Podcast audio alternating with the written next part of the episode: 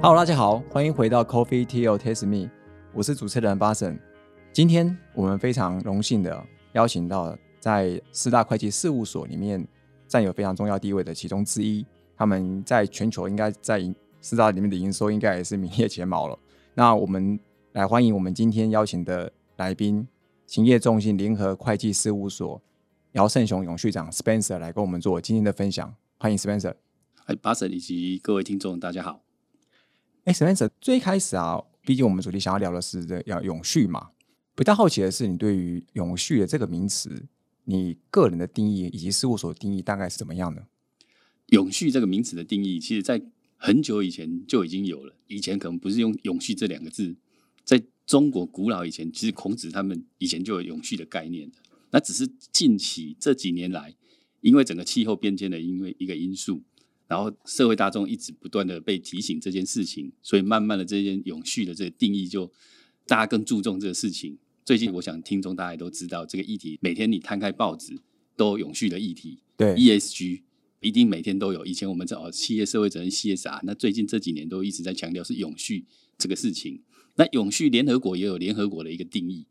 台湾政府也有政府官方的一个定义。那我想，一般民间大家可以想的一个比较大家浅显易懂的永续，其实就是在经济发展的过程当中，如何能够在我们当代这个时代底下，我们能够取我们自己适合、我们自己够用的就好，而不去影响到后代的子孙。所以在不要再有子孙的概念，对，不要讲啊，寅吃卯粮。简单讲，寅吃卯粮，中国这个成语更好。你现在这个时候，不要把未来的都拿来，现在都把它消耗殆尽。是，所以这些自然资源。我们在强调永续的概念，就是说能够让不管是山川啊、河水啊，能够永续、长期的，能够永远、永远的存在。那我们就不能够无限量的去滥垦滥伐。好，所以刚刚讲到说，中国以前古代的观念就是说，你在捕鱼，你也只能够捕当季，能够捕到这些大的鱼，小鱼你要放回去，让它再继续去生存。或者是你捕刚好，捕刚好，你这个村能够吃得完就够你吃的就好了。对。那古代以前孔子就讲了，你可以钓鱼没关系，但是你不可以用。大量的渔网就把那个大大小小的鱼全部都捞起来，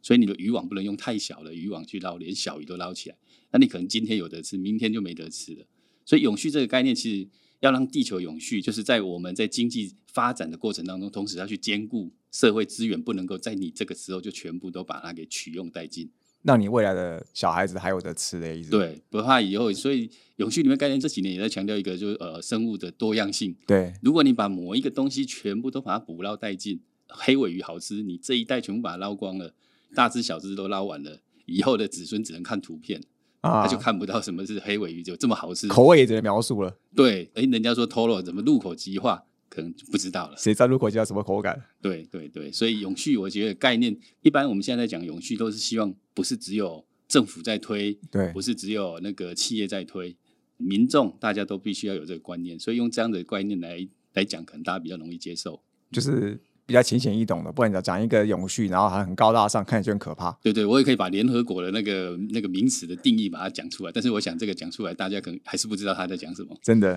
所以我觉得用浅显易懂的方式，就是用你够用，吃你够用就好，剩下来就是留给后面的人继续用。是是是。张好奇说，因为毕竟这边人身为永续长嘛，那会计事务所里面永续长这个角色，他一般的这个赋能，主要他会是对内处理事情比较多，还是对外的事务比较多啊？嗯，你提到了像事务所或者是一般公司企业，现在对，其实，在三月二十八号，金管会也公布了一个就是新闻稿，就是希望这个企业呢，上市贵公司也能够去设置永续长这个职务。所以呢，我虽然是四五年前事务所就已经设了永续长这个职务，那未来你会看到，未来你可能会换到更多的名片是永续长这个抬头，因为越来越重视永续这件事情，所以永续长这个职务，金管会已经有定义出来，诶，永续长。希望各位上市贵公司都能够设置这样的，是希望还是一定要？哎，他目前是尽量是希望大家都要能够去做了。那未来他一定会逐步的，接下来会定期间。一般金管会在推这些政策，好的政策，他通常会一开始是鼓励。那到什么时间点之前，他就会开始就是说，你所有的企业都应该要设置完成，或者是说资本的多大以上的公司企业，必须也要设置永续长。所以这部分是那个会按部就班，慢慢的去推展。那你提到说永续长对内或对外的一些赋能、一些职务是怎么样？对内跟对外，我把它分开来说。对内的话，永续长像我在做的事情，就必须事务所必须开始去定定一些政策。我们比较相关的是哪一些议题，必须要把这些政策定出来之后，然后讨论出来一些 action plan。那对内还要必须要跟所有的员工、跟相关的人等要去做说明。这是为什么？我常常看到很多人会把人资长顺便当成就是转变成永续长的好，还或者是兼任的角色来自于这边，对不对？对对对对，因为对内的部分其实是很大的一个责任，必须要把这个政策，你公司定出来的政策，必须要让全体的员工都知道。那一般我们在讲到永续，其实现在我们讲 ESG 就三个构面，对，那里面还有要关怀我们的员工等等，所以永续的议题其实。也不是只有环境，因为环境只是一的这部分，只是里面的一个 environment 一个环节而已。对，那永续的部分其实还要照顾到员工，照照顾到这些社会大众对外的。所以我们刚刚讲的是对内要必须要去做这件事情，因为毕竟那个一可能是从 G 开始一直往外发散，一层一层往外堆叠出去的。对对对。那永续长另外一个职务，你刚刚问说对内跟对外，对对外的部分就必须要把我们有在做的这些事情，要整个对外去做沟通，要让外界知道说我们现在做什么。我常常在跟我们同事讲说，以前我们可能是为善不欲人知，对。但是现在，因为我们要发起一些推广，要有一些影响力，发挥每个人可以的影响力。那每天你就想一件事情，今天做了什么对社会有影响的，而且是好的影响。那我们事务所在做永续的方面，就必须也要让社会大众就是说知道，就是说我们在做哪些永续相关的一些努力。像企业重信，我们在台湾有超过一两万家以上的客户，那我们的员工又有四千多人。四千多人的话，你看四千多，每个人背后是一个家庭，所以如果说我们把这些事情，我们有带这些起头的作用，然后让我们的员工也认同这件事情，然后让我们的客户也都跟我们一起去做这些事情，那我想这个也就是我们事务所的企业社会责任了。也就是说，我们在这努力这些永续的议题上面，也能够对内对外，希望能够对社会有一些好的一些贡献。所以，这永续长对内对外的职务大概是这样。对，而且你们四千人，如果一个人。半年内能够发挥十倍的效果，就四万了。在半年内就发挥十倍的效果，很快就四十万、四百万，很快成长到几乎是接近全台湾的人口，也不一定。对，所以一般我们像我们事务所在两年前，我们也会编。我们事务所那时候是，诶，事务所是不用被规范说要去出永续报告或企业社会责任报告，但是我们自己就编，我们自己我们把它定义成我们是称为是影响力报告 （impact report）。我就是说，我们做了哪些对社会有 impact。像包含了，我们去年也去做了一个 impact，是不错的 impact，可以举例跟你说明，也跟永续有一点关系。是是什么？我们去捐了新竹五峰国小他们教室上面的太阳能电板，所以他这个学校呢，他每个人每天只要太阳有出来，它就不断的会发电。那发电之后呢，这个电能是绿能。对。那这个部分呢，它是在卖给台电之后，因为台电会统一回收之后，然后台电回收这个收入就会再捐给学校。所以这个是一个永续的概念，它会持续获得这个绿能转换成收入的一个部分。对，所以只要这个太阳能电板有在发电，那原则上厂商都保护都至少是二十年。那这二十年内，这个学校就源源不断的都有这样的一个收入，那又有产生的绿能可以给台电可以加工企业来使用。所以这个也是一个我们去年在想说，哎，如何能够多一些的 impact，就不会是一次性给完就结束。对。因为如果一次我直接捐给他一百万两百万，那可能这个学校运用完，明年他又没有那个资金可以来做这些教学使用，那这样他学校就比较好去做规划，每个月份都可以有有一些收入入账。所以这部分我们去年捐了一个学校，今年现在目前又在找第二个学校，这个讲起来以后有机会再分享，因为这个要找学校也不是那么容易，所以是必须要再去诶去做一些 survey 啦，然后那个学校，因为我们大家现在知道说现在少子化的影响，学校也不一定很好找。不好找，你不能找到那个现在只剩下十几个，然后预期可能二十年内会废校的学校，这是不行的。哦，对，我们要找一家可以永续发展的一些学校。所以这部分未来如果有兴趣的话，我们可以再跟听众再来做一些分享。是是是。那刚刚提到那个比较像是对外的一个一个永续的一个作为啊，那对内的部分，目前你们有没有在做一些什么样的一个永续的一个转型？比如说对员工啊，或者是说一些福利制度啊，或者说对内的一些政策面的东西，有没有做一些往永续这个方向去推进的？好。有关于对内事务所可以做的方面，其实是就像我们刚刚前面讲的，永续长必须要把这些政策要能够去把它定定出来。对，所以我们第一个动作，我们就开始先去盘点我们在 ESG 相关的哪些议题跟我们相关。那我就去年、前年，我们这几年在努力，我们就开始去盘点我们。好，假设以一来举例好了，呃，有关环境这边，事务所耗用最大的是什么？给你猜猜看，我们耗用最大的什么？一定是纸啊！哎，第一个你就猜对了，我们就两项最大的项目，第一个就是用纸量。第二个是用电量，哎，会计事务所为什么纸要用这么多？因为会计师事务所啊，以前查核过程，他的工作底稿是人工的工作底稿，是用手去写数字，写这些各个财务报表啦，编财务报表的过程当中啊，是，所以要用到大量的纸张，还有报税的时候，帮客户报税的时候，每年五月大家不是要报税？对，那以前报税的时候可能都用纸张要申报，那这几年下来，政府也已经开始也响应一些企业在做数位化，所以我们这几年下来，如何去减少纸张？我告诉你一个很大的一个数据，就是说，我们几年前我们人均用纸量，我们刚刚不是讲说我们事务所去做盘点，对，我们人均用纸量以前一个人是八千多张，一年度八千多张叠起来有多高，你知道吗？蛮夸张。一般一包的那个 A 四的纸，一包可能才几百张而已，五百张，对，五百张。那你看八千多张，你看叠下来是几层楼高，一个人一年，那全四千人，你就把它乘算下去，那个可能可以跌到一零一那么高，真的。那我们在如何去减量？这过程当中，我刚刚讲到要跟员工去做沟通，不是为了 cost down，为了去降这个纸张的成本，我们是在做数位化，也就是在导入很多的系统，对，如何能够无纸化？所以数位化的过程其实是花更多的钱，因为我们需要用到更好的设备、更好的软体、更好的伺服器去加速这个进行。因为你如果数位化如果太慢，速度太慢，同仁可能还我还是印出来印出来看。啊，每个人都印出来，又又回到那个循环里面。所以，我们第一个是刚刚讲到数位化，我们软体使用很多，这几年一直在 upgrade upgrade 我们的软体，花了很多钱在做。其实这个花的数位化的成本远远大过于你花那个纸张印那个纸，因为纸张还是相对比较便宜。但是这部分我们是宁愿去朝着这个正确的方向去做。另外，再分享一个点，就是说我之前看过一些书啦，其实如果能够改变消费者或者是使用者的那个使用习惯，习惯如何去改变。你不想要它印出来的话，你就让它印出来的程序变复杂，变得很困难。怎么举例呢？我们印表机一按下去，是不是就 printer 就印出来了？对。但是我们这边，我们全部都把它控管。你按下去之后，你要再到印表机那个地方，再刷一次你的员工识别证。是。这个有两个目的，一个是我们事务所的资料都是机敏资料。对。不同的员工查不同的客户，他不应该 touch 到另外的别人的客户的资料。所以以前。在早期可能没有这样的数位化的这种软体去控管，那现在呢？他印了之后两个小时，他如果没有去刷 code，没有去刷他的员工识别证，但那个系统就会把它 cancel 掉。是，所以代表你可能这个时候你没有那么需要，你再回去想想。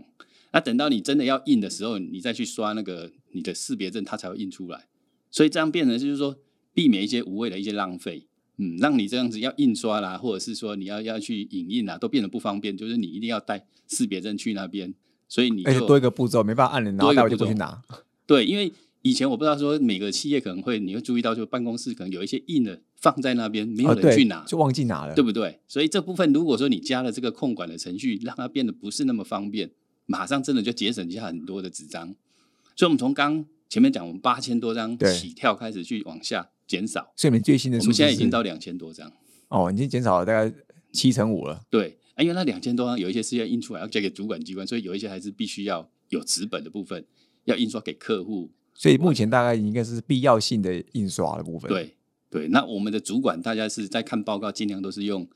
用那个 iPad 啦，或者是一些电子方式来复合这一些。那现在看起来还好了，因为看起来一个人一年也不会用四包银印纸而已，OK 了，已经尽量能节省都节省。到。同仁在报费用，现在也都是无纸化，现在都只要扫描进去，所以也不需要，就是说以前报费用还要再用纸张去申报。是这个今年让我听到一个故事，就是我那天听到一个秘书长的分享，他是那个市政府的秘书长，他就分享说，其实，在那个巴西有一个市长上任之后，在一个城市的市长，他上任之后呢，他颁布了一个命令，就是他一开始就想要做，让每个人去做资源回收，因为本那个城市是一个充满垃圾跟没有绿地的地方，所以他就要求，就是让每个学生。他们的那个成绩的排名，他们会得到市长奖的原因，是因为他们资源回收最多，嗯的数字，不是成绩好，所以到最后大家成绩好不重要，而是大家拼命去捡资源回收。然后大概这个市长当了两任之后，他把这个城市从原本的没有绿地、一堆垃圾，而且那时候世界排名大概是倒数大概五名以内的那个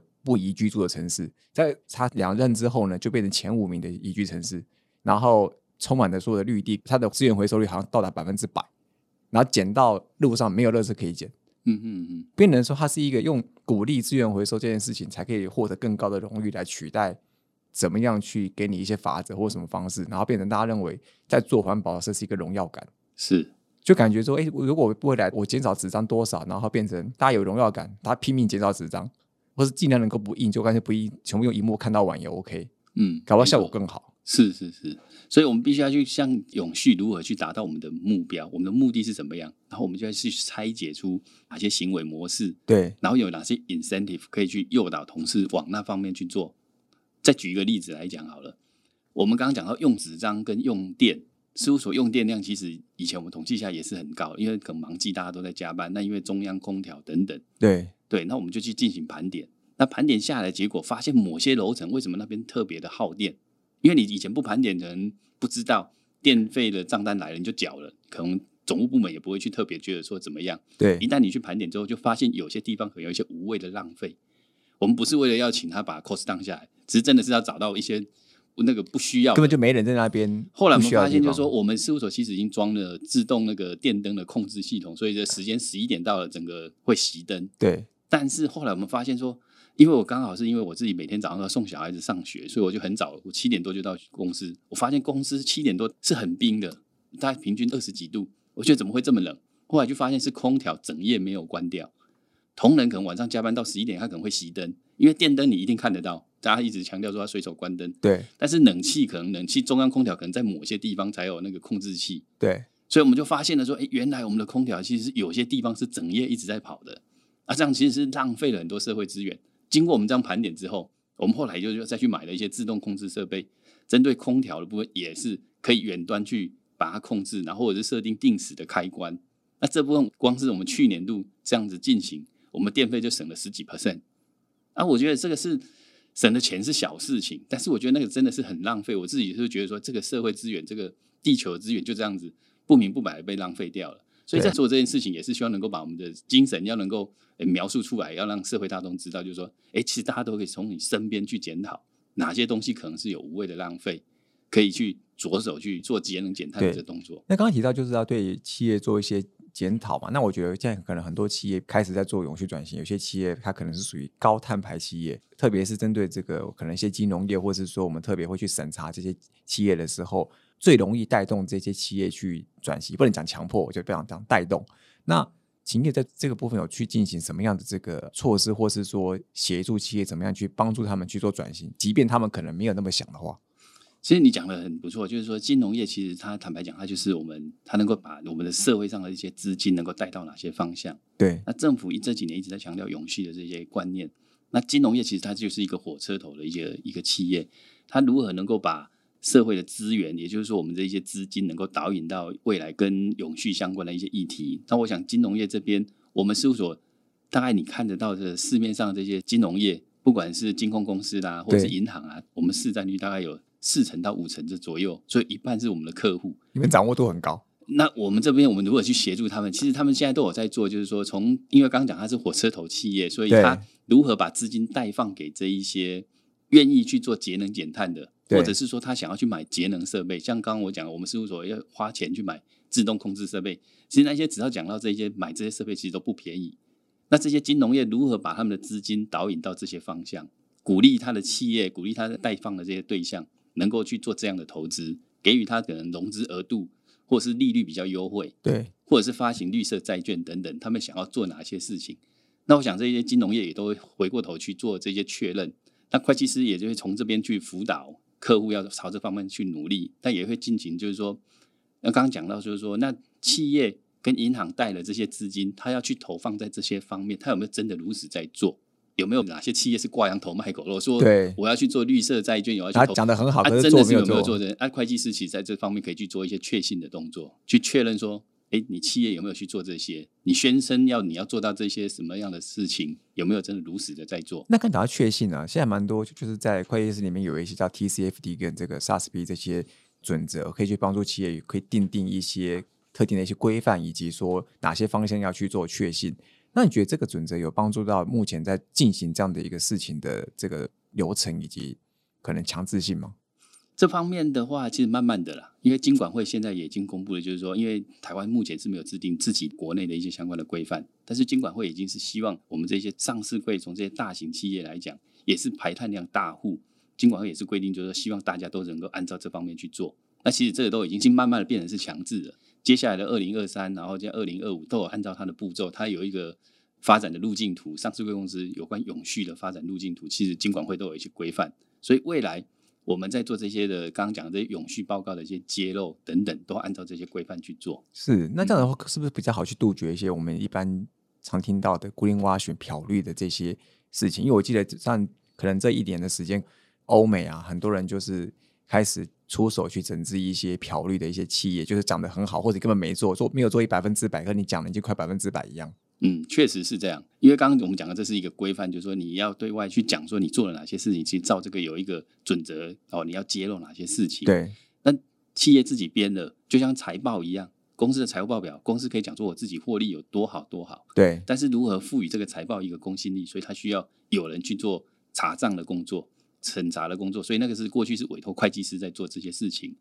那未来有关这永续报告的揭露的事情，这部分也必须要有人去做确信，也就是说需要有第三方去验证。所以会不会未来就是你要能够宣称你的这个绿色行为的时候，必须要确信后才能做，不能说自己想公开想做一个行销就拿做行销。是未来的话，这部分也是会慢慢的会渐进的，就是说，诶，现在主管机关也是定义说，哦，百亿以上的大企业，你就要开始要有确信等等。那这部分今年金管会这边已经也通过了几个会计师事务所可以做这些事情，因为过去会计师也不是这方面的专家，所以是需要经过训练。对。那像我们企业中心，目前我们是今年在三月已经取得主管机关说我们可以做这方面确信的动作，所以你可以看到就是说从今年开始之后，对，诶，这些有在做企业永续报告的部分，接下来都会慢慢的，他们也会去采用第三方来帮他们做确信。那会计师事务所这些大型会计师事务所可能都已经陆陆续续在取得这些，因为你要去验证别人，你自己要先懂得这么多东西，你要取得这些资格，就像你要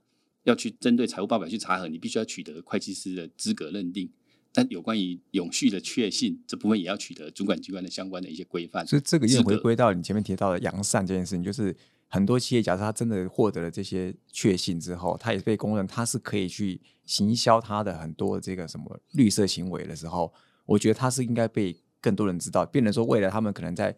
宣扬这个绿色行为的时候，可以知道说，哎，他这个绿色行为是被确信过的。但很多人可能如果不在什么名单里面之类的，他绿色行为可能会被打上问号的。是这样就可以杜绝很多人想要趁着嫖绿去做很多这些。不太呃适当的事情，对，大概就是两个面向。第一个，我们刚刚已经描述过，就是有关确信经过第三方的认证，然后给他一个赋予他这样的公信力。另外一个可能可以参加，如果企业有在做这些永续报告，把它做的事情把它给揭露出来的时候，也可以去参加。因为现在有一些 NGO，有一些那个非营利组织，有像永续发展基金会等等，有在办一些永续的一些。一些讲座或论坛分享倡议之类的，哎，对对对，还而且还不止这个，可能有一些永续的奖项，你可以去参与这个报名这个部分。因为现在我看到已经一年都有四五百家企业在报名这个部分，所以如果你有在那边能够拿到一些奖项哦，金奖、银奖等等，也就是说你在永续上面努力的事情，如果拿到奖项，对于你公司的行销，或是对于你真的为了永续在努力的方面，可以拿到一些肯定。是，那他身为这个群业在台湾的产业界有蛮多的这个客户啊，那你们希望自己在担任这个企业永续长啊，可以在整个帮助企业永续转型或整个社会的永续转型，可以担任什么样一个角色啊？有关于事务所，因为刚好我们事务所就是说整个市占率啦，整个影响能够触及的客户以及我们的同仁都数量都是全台湾就是说在四大里面是最大的，影响人数最广的。那这部分我们都希望能够跟我们的客户一起来合作。有哪些项目是大家可以一起来来做的、来进行的一些项目？那大家关注这个议题，那大家都为了这个地球去做努力。那我们也是希望我们能够担任一个领头羊的一个角色。除了我们自己做之外，因为自己。只是单一个企业来做，其实影响很有限。对，我们还看到很多知名的企业哦，每年哦这些永续有得奖，他们其实都默默做了很多事情。那这部分也跟这些一起在进行，看是今年主要是关怀在哪些议题方面。嗯，那每个议题都有人去做关心，然后每个人都有具体的行动来展开，一点一点的累积下来，诶，慢慢的累积，我想对整个环境都是正面的。只要哪怕今天只是做了一件对社会有正面影响的一些 impact。那每天都有一些逐步的一些累积下来，我想对于永续，因为我们讲永续就是一个很长期的，对对，你进行推展要很长期的。对，今天哪怕你只是少喝了一杯那个手摇饮，你少拿用了一根吸管，其实对社会都有贡献的，对环境都有贡献的。是，了解。